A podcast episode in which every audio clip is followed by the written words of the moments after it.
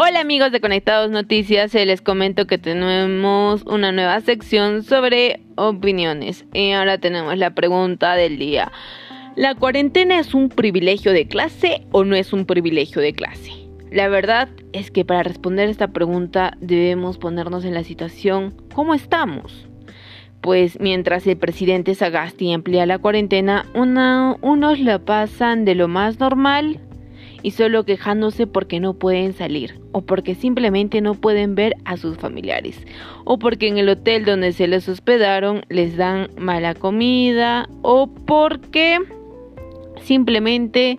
eh, les afecta sus planes de no poder ir a viajar o simplemente que no pueden hacer sus fiestas o no pueden tomar sus respectivas bebidas o no pueden consumir Nutella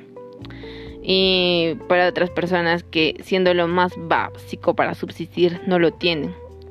Pues vemos la otra cara de la moneda, pues quién sabe de las personas que no tienen un pan para comer, o quién muestra la verdadera realidad de las personas que la están viendo negras en estas épocas, quién muestra que el bono que está dando el Estado no llena la canasta básica para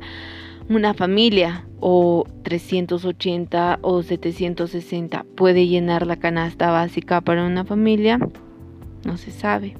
O quien muestra a los olvidados de otras zonas rurales, o quien muestra la realidad de las personas independientes que viven del día a día, de ese pequeño empresario o de ese pequeño emprendedor que está vendiendo sus productos. Pues creemos que son los medios de comunicación y en donde solo no, no muestran lo que es la realidad y solo se dedican a prejuzgarlos.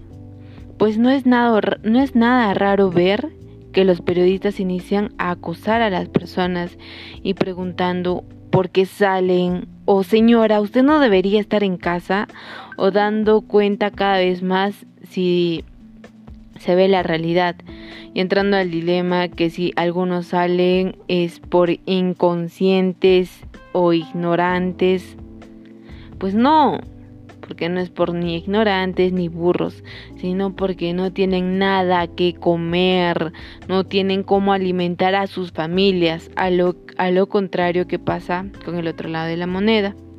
y así que se debe tener un criterio para juzgar a las personas. Y ahora la situación de los olvidados es que salen a buscar comida y todavía son propensos a contagiarse del COVID-19 o simplemente eh, no se contagian del COVID y se quedan sin comer. Y por ende es donde nos damos cuenta que las medidas no están cumpliéndose con su eficacia y se debería tomar otras medidas, pues también no lo decimos nosotros, sino las cifras que casi llegan a más de 10.000 personas contagiadas por el COVID-19 y eso que estamos en la segunda ola aunado que el bono también no llega a todos, pues con un mal sistema que se ha visto con diversas falencias, no hay, y mostrando también la corrupción que existe en los municipios. Y ahora mucho lo vemos en los temas de que es de educación, en el tema de los temas básicos como lo que es la luz, eh, la salud y las infraestructuras. Ahora también en Arequipa no hay las camas UCI, pero ahora se viene cosas peores, pero solamente queda la que las personas eh, puedan acatar y ser un poco más cuidadosas y que el Estado tome buenas medidas y con criterio. Si es que en la primera ola del COVID no ha funcionado todo lo que es este tema de la cuarentena, sería bueno buscar otras medidas o como las que se están tomando en el Ecuador, de que las personas y todo lo que es los militares vayan casa por casa a ver